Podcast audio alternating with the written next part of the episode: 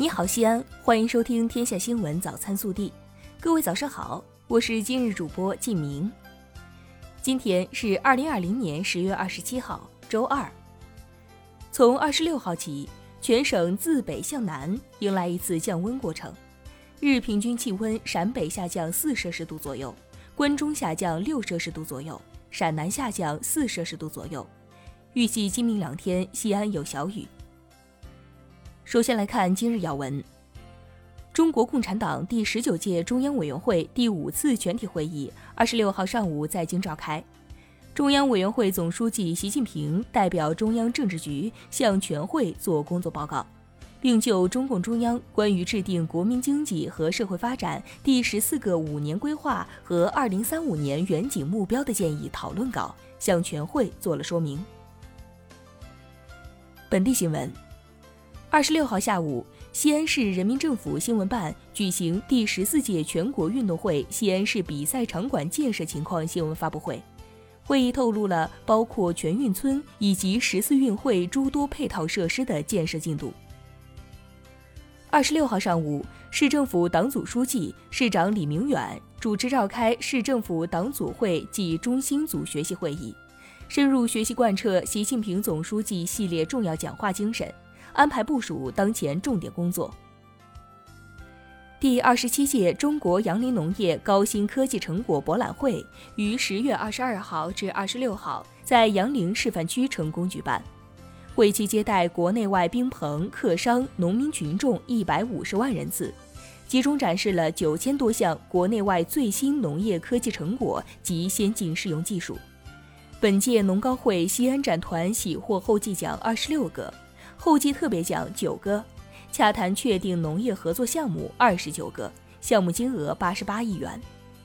为深入贯彻落实“人民城市人民建，人民城市为人民”重要理念，增强市民群众主动响应、共同参与的信心和热情，即日起面向全社会公开征集“三河一山”绿道形象标识设计方案。二十六号，市发改委组织召开市级重点项目建设对接会。我市将聚焦突出先进制造业强势、教育强势等重点，加强2021年省市两级重点项目及“十四五”重大项目谋划，推进重点项目建设。截至九月底，三百二十八个市级重点在建项目共完成投资两千八百一十九亿元，达到年计划的百分之一百点二四，提前三个月完成全年投资目标任务。二十六号。我省生态环境厅发布了全省水环境质量状况成绩单。九月份全省河流总体水质良好，渭河干流西安段水质优，黄河干流陕西段水质优，与上年同期相比，水质明显改善。十月十五号至二十一号，二零二零年全国大众创业万众创新活动周陕西省暨西安市分会场活动圆满举办。围绕“创新引领创业，创业带动就业”主题，陕西省暨西安市分会场通过线上线下结合的形式，举办了一加十一系列活动。十月二十二号至二十五号，中国晚报工作者协会第三十五届年会在厦门召开，全国晚报社长总编看厦门采访活动同时启动。近日，记者从西安市城市管理和综合执法局了解到。全国首座共享驿站将于十一月初在浐灞生态区投入运行，此举将有效解决共享单车停放秩序问题，切实方便市民群众出行，进一步提升城市管理水平，美化城市形象。即日起，我给妈妈化个妆活动进入到最后的全国评选阶段，十月二十七号零时，全国评选投票通道正式开通。经过本报与阿里巴巴天天正能量的共同评估，周凤珍、长江聪两位最美妈妈及他们背后的暖心亲情故事将参与最后角逐。二零二零长安女子半程马拉松将于十一月十五号开跑，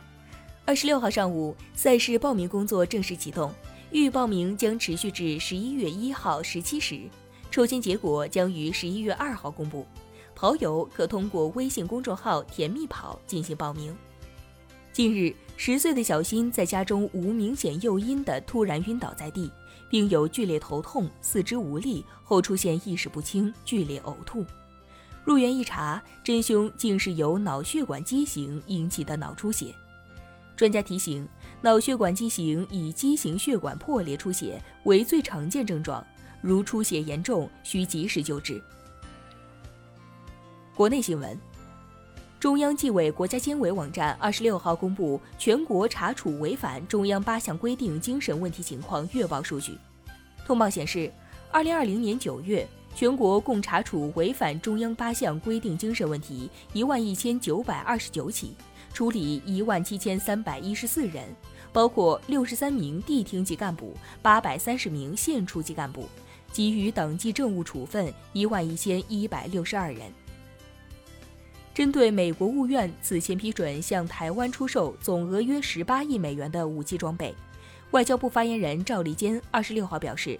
为了维护国家利益，中方决定采取必要措施，对参与此次对台军售的洛克希德·马丁、波音防务、雷神等美国企业，以及在售台武器过程中发挥恶劣作用的美国有关个人和实体实施制裁。近期全球疫情反弹明显，外交部二十六号发布提醒，中国公民要密切关注外交部和驻外使领馆发布的安全提醒和海外疫情信息，坚持非必要不旅行原则，在国内的尽量避免出国旅行，在国外的尽量避免长途跨境旅行，并做好疫情防控。二十六号二十三时十九分。我国在西昌卫星发射中心用长征二号丙运载火箭，成功将遥感三十号零七组卫星送入预定轨道，发射获得圆满成功。此次任务还搭载发射了天启星座零六星。国家网信办即日起对手机浏览器进行专项集中整治，把影响力较大的八款手机浏览器纳入首批名单，进行重点集中整治。及 UC、QQ、华为、三六零、搜狗、小米、vivo、OPPO 等，并提出明确整改要求和具体标准，不得使用断章取义、虚假夸大、攻击侮辱、耸人听闻等噱头式标题炒作热点敏感话题，不得发布无中生有、旧闻翻炒、拼凑剪接、捕风捉影等不实信息等等。